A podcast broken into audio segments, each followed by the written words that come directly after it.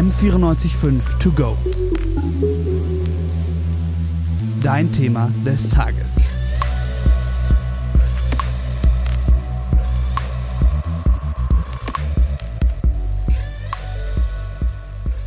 München gilt als eine schöne, eine reiche und vor allem angeblich als die sicherste Großstadt Deutschlands. Aber es gibt auch noch eine andere Seite. Genau, und das ist die Drogenszene in München. Und bis vor ein paar Jahren gab es die sogenannten Katakomben. Ja, die waren fast wie eine parallele Unterwelt, die auch ihre eigenen Regeln hat. Und was es damit auf sich hat, warum fast niemand schon mal etwas von diesen Katakomben gehört hat und wie die Situation von Drogenabhängigen in München überhaupt jetzt aussieht, das versuchen wir in dieser Podcast-Folge ein bisschen zu klären. Wir, das sind einmal ich, Annika Wachsmeier. Und ich, Anna O'Connell. Ich meine, also, dass es eine Drogenszene in München gibt, das war uns ja irgendwie allen mehr oder weniger klar. Aber von Katakomben habe ich bis vor kurzem auch nichts gewusst. Hm, Annika, du hast ja davon als erstes erzählt, also mir zumindest. Wie bist du denn da drauf gekommen? Ja, die Kinder vom Bahnhof Zoo. Ich glaube, das sagt einigen was und wahrscheinlich auch dir, Anna. Und zwar ist da im Februar 2021 eine Serie rausgekommen. Und ja, die hat mich halt total gecatcht und ich habe mich dann in das Thema auch total reingefuchst. Ich habe zum einen die Serie geschaut und auch das dazugehörige Buch gelesen, was ja schon vor, keine Ahnung, einigen Jahren auf jeden Fall rausgekommen ist. Da habe ich die Originalversion gelesen von meiner Mama damals noch. Und dann habe ich angefangen zu recherchieren. Wo gibt es sowas auch heute noch oder gibt es überhaupt sowas heute noch? Und dann bin ich eben auf die Katakomben in München gestoßen. Und da habe ich dann zum einen zum Beispiel einen SZ-Artikel gelesen oder auch eine Doku vom Y-Kollektiv angesehen und bin dann auch darauf gestoßen, dass im März von diesem Jahr auch eine Serie rausgekommen ist, die auf Join verfügbar ist. Und zwar die Katakomben. Und da geht es eben darum, dass ein paar Jugendliche auf einen illegalen Rave gehen, der unterm Hauptbahnhof in ja, den Katakomben sich befindet. Und da kommt es dann zu einem Brand und da werden dann Jugendliche eben dann entführt, sozusagen, sage ich mal, und versuchen dann irgendwie wieder freizukommen. Und da wird eben dieser Kontrast von, ja, der reichen High Society von München, sage ich mal, eben ähm, dargestellt im Vergleich zu den Leuten, die sich in den Katakomben unten aufhalten. Genau. Ähm, nichtsdestotrotz muss ich sagen, dass ich sehr wenig allgemein über die Katakomben und die Drogenszene dazu gefunden habe. Ja, finde ich ja schon spannend, weil also einerseits gibt es diese Serie, ich meine, ich weiß nicht, wie wahrheitsgetreu die ist, aber ähm, sie basiert ja trotzdem irgendwie auf diesem Konstrukt der Münchner Katakomben. Und andererseits weiß darüber ja irgendwie fast niemand irgendetwas oder überhaupt von ihrer Existenz. Ähm, ja. Und wir haben ja jetzt auch ein bisschen herausgefunden im Laufe unserer Recherche, dass das auch ganz viel damit zusammenhängt, dass sich niemand so wirklich zuständig fühlt. Und dass natürlich die Leute, die vielleicht zuständig wären, ähm, jetzt nicht mit ihren Informationen an die Öffentlichkeit gehen. Das ist ja trotz allem Drogenszene ist ja etwas, das man lieber außerhalb des, der Öffentlichkeit irgendwie behandelt. Ja, total. Ähm, und zwar geht es darum, die Katakomben allgemein sollen sich unter dem Gelände vom Hauptbahnhof zwischen ja, Stachus und Hauptbahnhof befinden. Und die Zuständigkeiten sind da ein bisschen ungeklärt. Weil eigentlich ist es das Gelände der Deutschen Bahn. Heißt, wir haben auch die Deutsche Bahn zum Beispiel als Interviewpartner, potenzielle InterviewpartnerInnen angefragt, aber haben dann die Rückmeldung bekommen, wir sollen uns doch bitte an die zuständige Polizeistelle wenden. Wiederum gibt's da dann auch Konflikte, da dann äh, manche sagen eben, die Bundespolizei ist zuständig und das aber auch nur in Notfällen. Heißt, jeder schiebt irgendwie die Verantwortung auf jemanden anders. Und genau, wir hatten dann eben aber auch ein Interview mit der Polizei, mit dem Herrn Markus Krapfinger, der Leiter des Drogendezernats München ist. Und genau, er hat uns dann aber den Hinweis gegeben, dass, äh, soweit er weiß, dieses Thema hauptsächlich um ja den Dreh 2016 aktuell war und dass es auch gar nicht so sehr mit diesen Versorgungsschächten unter dem Hauptbahnhof zu tun hatte, sondern eher mit Tiefgaragen mit Eingängen über Tiefgaragen. Und genau dazu ähm, hat er uns auch ein Statement gegeben. Es liegt natürlich auch, sage ich mal, zuvorderst im Interesse des Tiefgaragenbetreibers, dass da seine Kunden, sage ich jetzt einmal, die da sicher und ohne irgendwie Angst haben zu müssen, in der Spritze reinzutreten, da ihre Autos absteuern können. Ja, also dass man die Eingänge also vielleicht auch zufällig finden kann, wenn das in so einer Tiefgarage ist und äh, dass dann ein Tiefgaragenbetreiber im Zweifel das jetzt nicht so lustig findet, ähm, sehe ich ja irgendwie ein. Es bedeutet aber auch, ähm, dass da eigentlich ja jeder hin kann. Und ähm, wir haben, ähm, weil es ja so wenig journalistische ähm, Veröffentlichungen gibt zu dem Thema, ähm, haben wir an zwei Journalisten geschrieben, die vor fünf Jahren, also 2016 tatsächlich, dazu Beiträge produziert haben. Dabei handelt es sich um Bartholomäus von Laffert und Julius Heinrichs, die damals an der katholischen Journalistenschule IFP ähm, waren, äh, da ihr journalistisches Handwerk gelernt haben. Und ähm, zum einen wurde uns der Beitrag von der IFP dankenswerterweise zur Verfügung gestellt.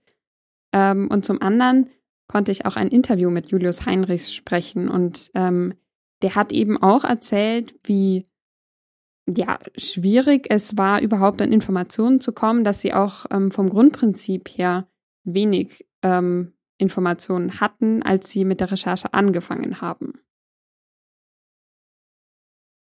Es gab ein Gerücht, es gab die Idee, dass es irgendwo unten in München Katakomben geben könnte, wo Leute runtergehen, um sich was äh, zu spritzen und Drogen zu konsumieren.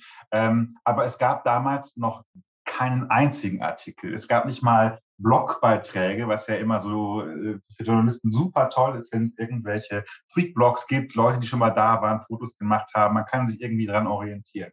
Es gab nur diese Idee, es gibt irgendwo ein Katakomben, es gab auch eine Ortsangabe und mehr nicht. So hat das Ganze angefangen. Und natürlich, wenn man so ein Gerücht hört, dann reizt einen das total. Also wenn man auf einmal der Erste ist, der irgendwie sagen kann, im feinen München gibt's unten eine schmuddelige Welt. Äh, das wäre natürlich großartig. Wir mussten aber relativ schnell liefern. Und ähm, deswegen war das eine sehr, sehr ulkige Recherche, weil wir wenig Zeit hatten herauszufinden, ob es diese Katakomben tatsächlich gibt.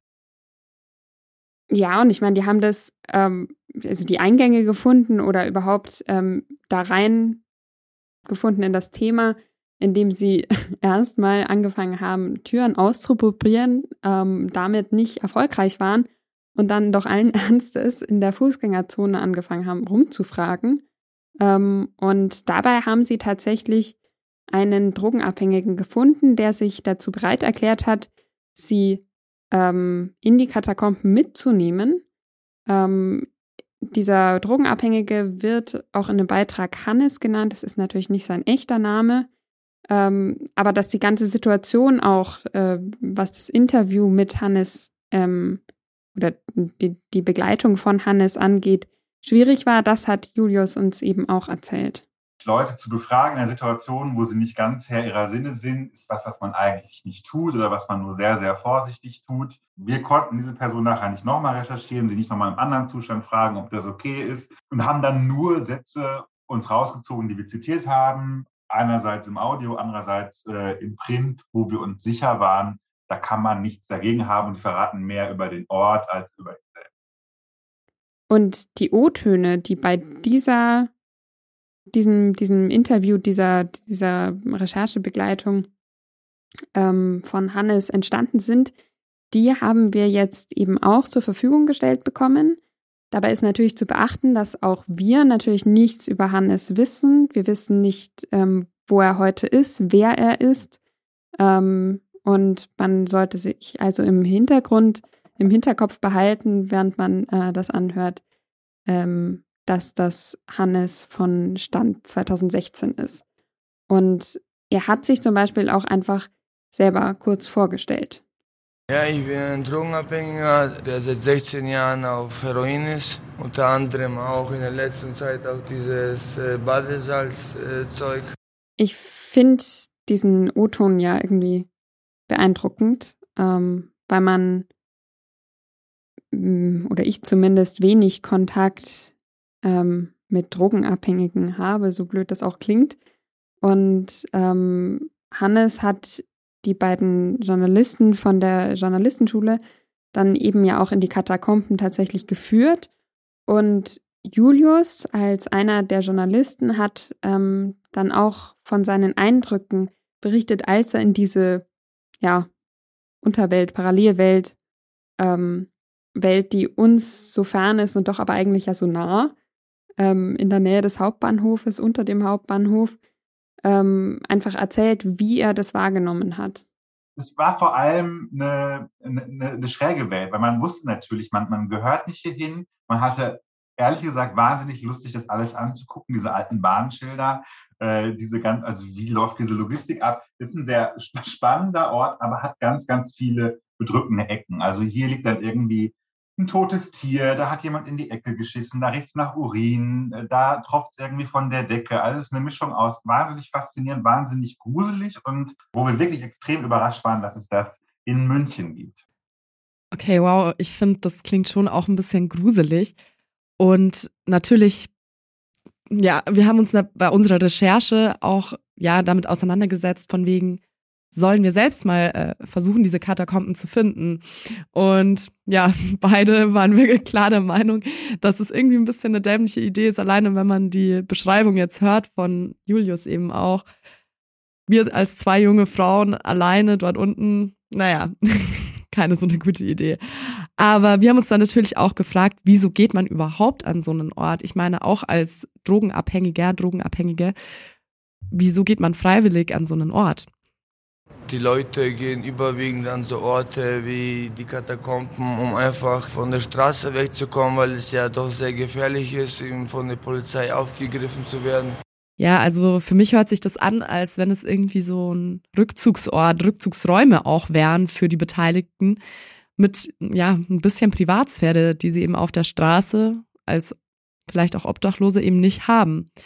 Und ja, wie schon gesagt, ähm, die Polizei hat in ihrem Statement eben auch gesagt, dass die Katakomben vor allem 2016 ein großes Thema waren, heute aber nicht mehr. Und dazu hat uns Herr Markus Krapfinger eben auch noch ja ein allgemeines, allgemeine Aussage gegeben. Die Szene gibt es natürlich, das ist klar, aber die sucht sie irgendwie naturgemäß immer irgendwie andere Treffpunkte und andere Anlaufpunkte, ja. Genau, heißt, in München gibt es keine organisierten Untergrundwelten wie eben die Katakomben, wie sie vielleicht auch in der Serie oder eben in Artikeln dargestellt werden. Und das hat eben auch nochmal der Drogennotdienst L43 bestätigt, auf den wir aber später dann nochmal zu sprechen kommen. Und ja, ich weiß nicht, Untergrundwelten, vielleicht kennt sie der ein oder andere, Las Vegas oder Bukarest sollen die ja ziemlich ausgeprägt beziehungsweise eben auch organisiert sein. Aber in München anscheinend eben doch nicht. Und trotzdem ist die Drogenszene natürlich wichtig. Also selbst ohne, ich nenne es mal, organisierte Parallelwelt im Untergrund, ähm, gibt es ja trotzdem eine Szene, gibt es ja trotzdem Drogenabhängige, ähm, die irgendwie Orte brauchen, ähm, an denen sie ihre Drogen nehmen können. Ja, und ich meine, auch wenn die Katakomben vielleicht jetzt nicht der eine Hotspot, dieses eine System in München sind, gibt es natürlich viele andere Orte, an denen auch ja sich eben diese Szene trifft. Zum Beispiel den Sendinger Torplatz. Dort ist diese Szene schon immer sehr ausgeprägt gewesen. Aber auch zum Beispiel der Nussbaumpark oder in Giesing die Silberhornstraße sind momentan ja Hotspots sozusagen. Aber nichtsdestotrotz ähm, verlagert sich diese Szene sehr, sehr, sehr schnell und das kann morgen schon wieder ganz woanders sein.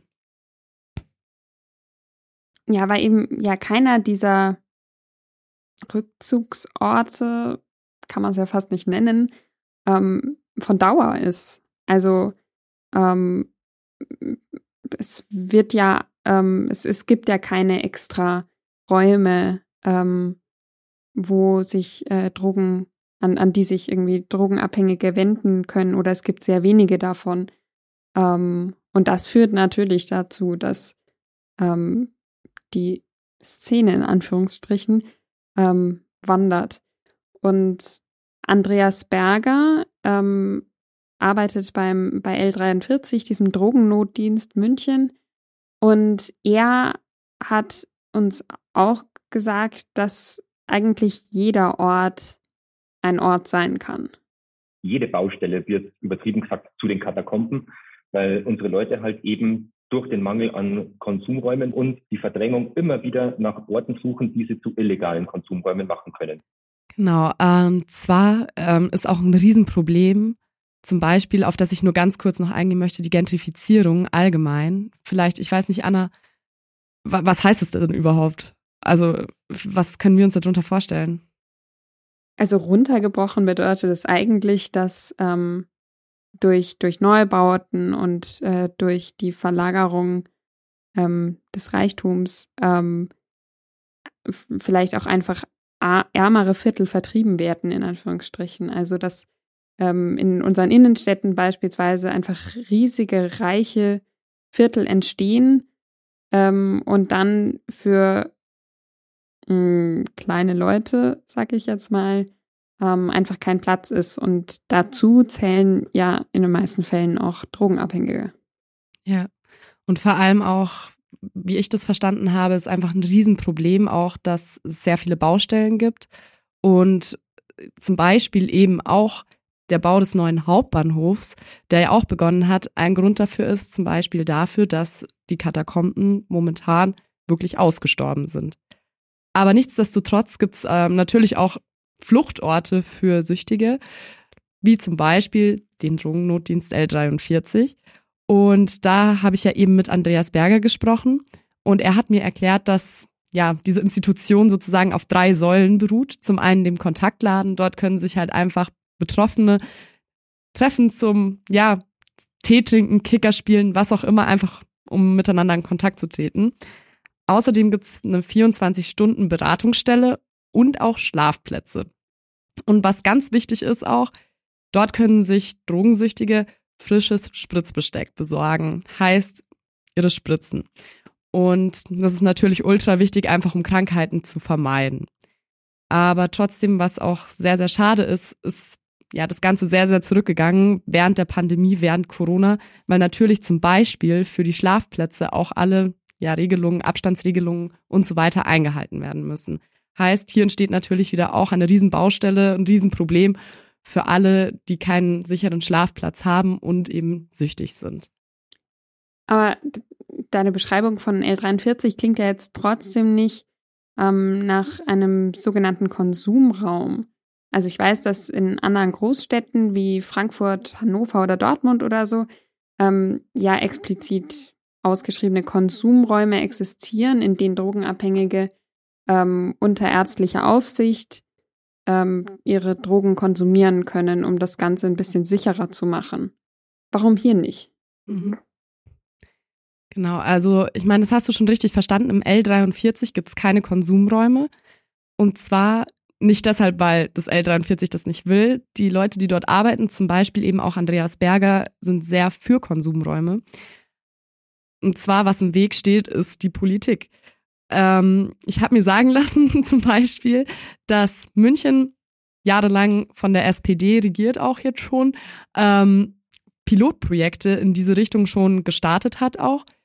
Aber nichtsdestotrotz Bayern als ein CSU-regiertes Land trotzdem ähm, die CSU im Weg steht dafür.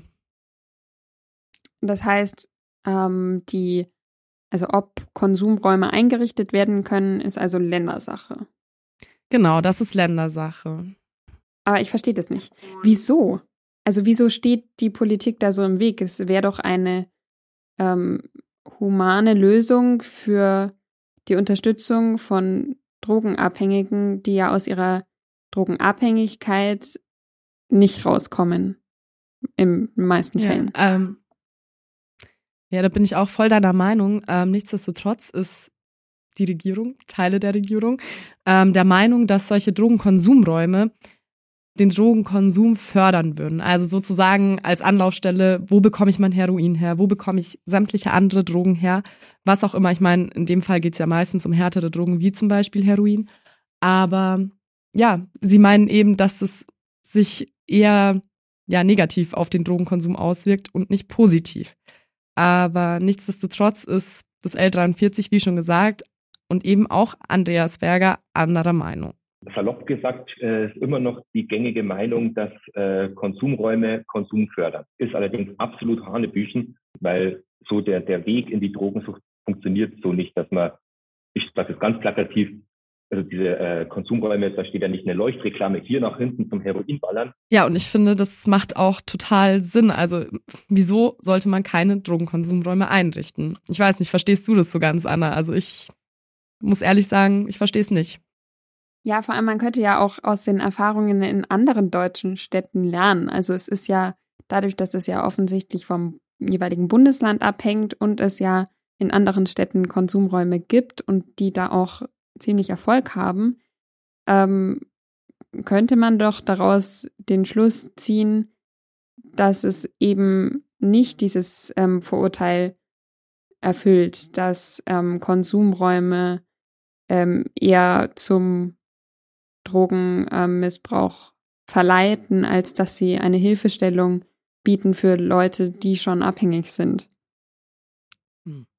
Bin ich voll deiner Meinung. Ich meine, klar, man muss das Ganze von beiden Seiten irgendwo betrachten. Und natürlich, ähm, als wir das Interview mit der Polizei geführt haben, ist das Thema Konsumräume auch aufgekommen. Und ich meine, klar, die Polizei muss das Gesetz befolgen, wenn die Regierung sagt, hey, wir wollen keine Drogenkonsumräume allgemein keinen Drogenmissbrauch, da muss die Polizei das auch irgendwo ahnden. Und dazu hat äh, Markus Krapfinger eben auch nochmal ja, den Standpunkt der Polizei preisgegeben. Und ich muss sagen, natürlich kann man das auch verstehen. Es ist halt Aufgabe der Polizei, die Rauschgiftkriminalität auch im öffentlichen Raum zu bekämpfen. Und da haben wir jetzt als Rauschgiftdezernat jetzt nicht unbedingt den Konsumenten im Blick, sondern eher den Händler. Und wenn ich halt einen Anziehungspunkt für Rauschgiftkonsumenten schaffe im öffentlichen Raum, dann hat das immer eine szenenahe Versorgung durch Händlerklientel, die damit ihr Geld verdienen wollen.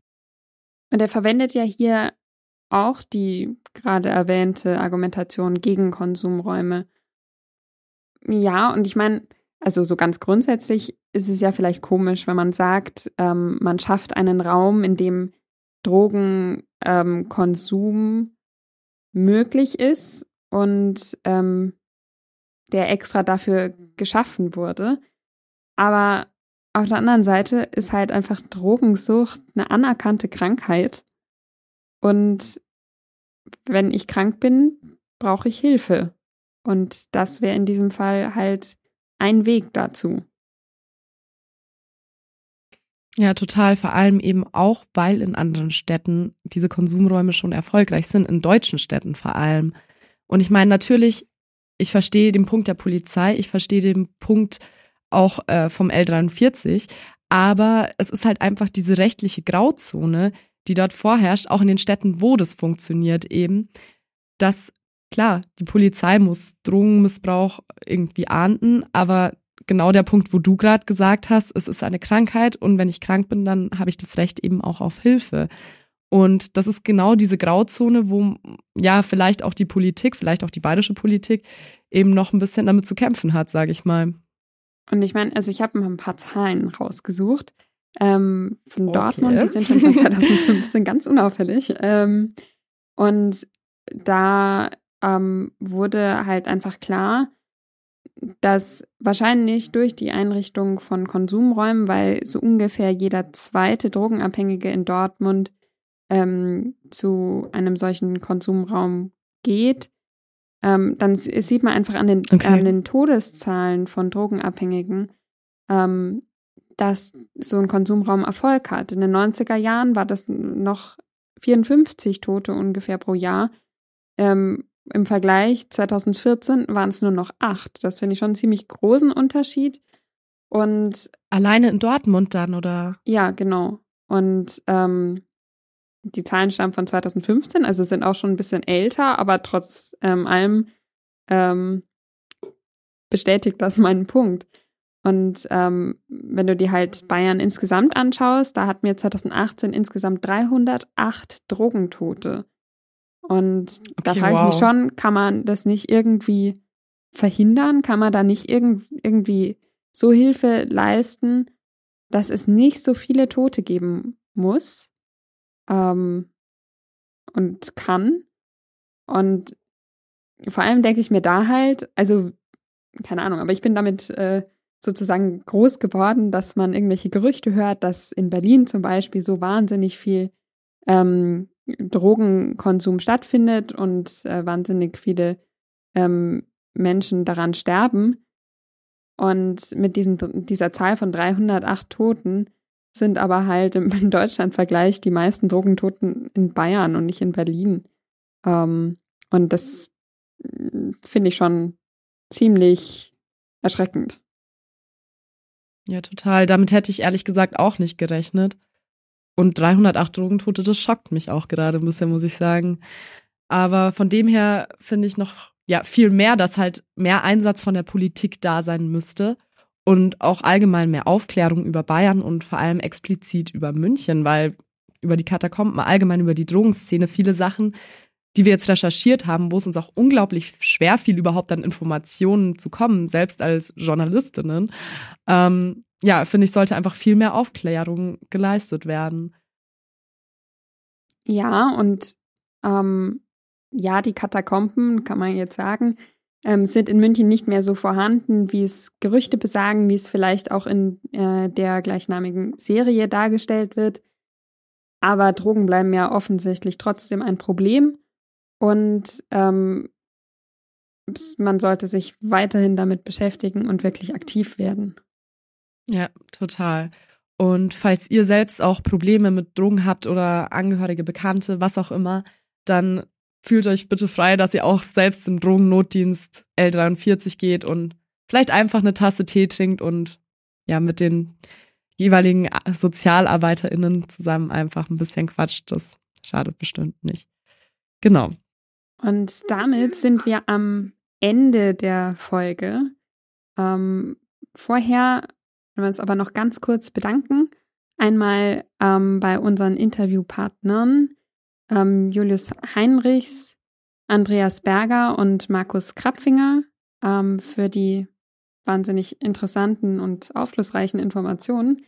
Ähm, bei der katholischen Journalistenschule dafür, dass sie uns äh, den Beitrag ähm, und die O-Töne ähm, von ähm, zur Verfügung gestellt haben, die damals von Julius Heinrichs und Barthol Bartholomäus von Laffert äh, produziert worden sind.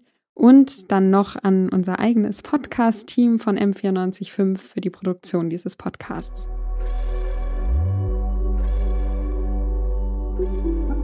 M945 to go.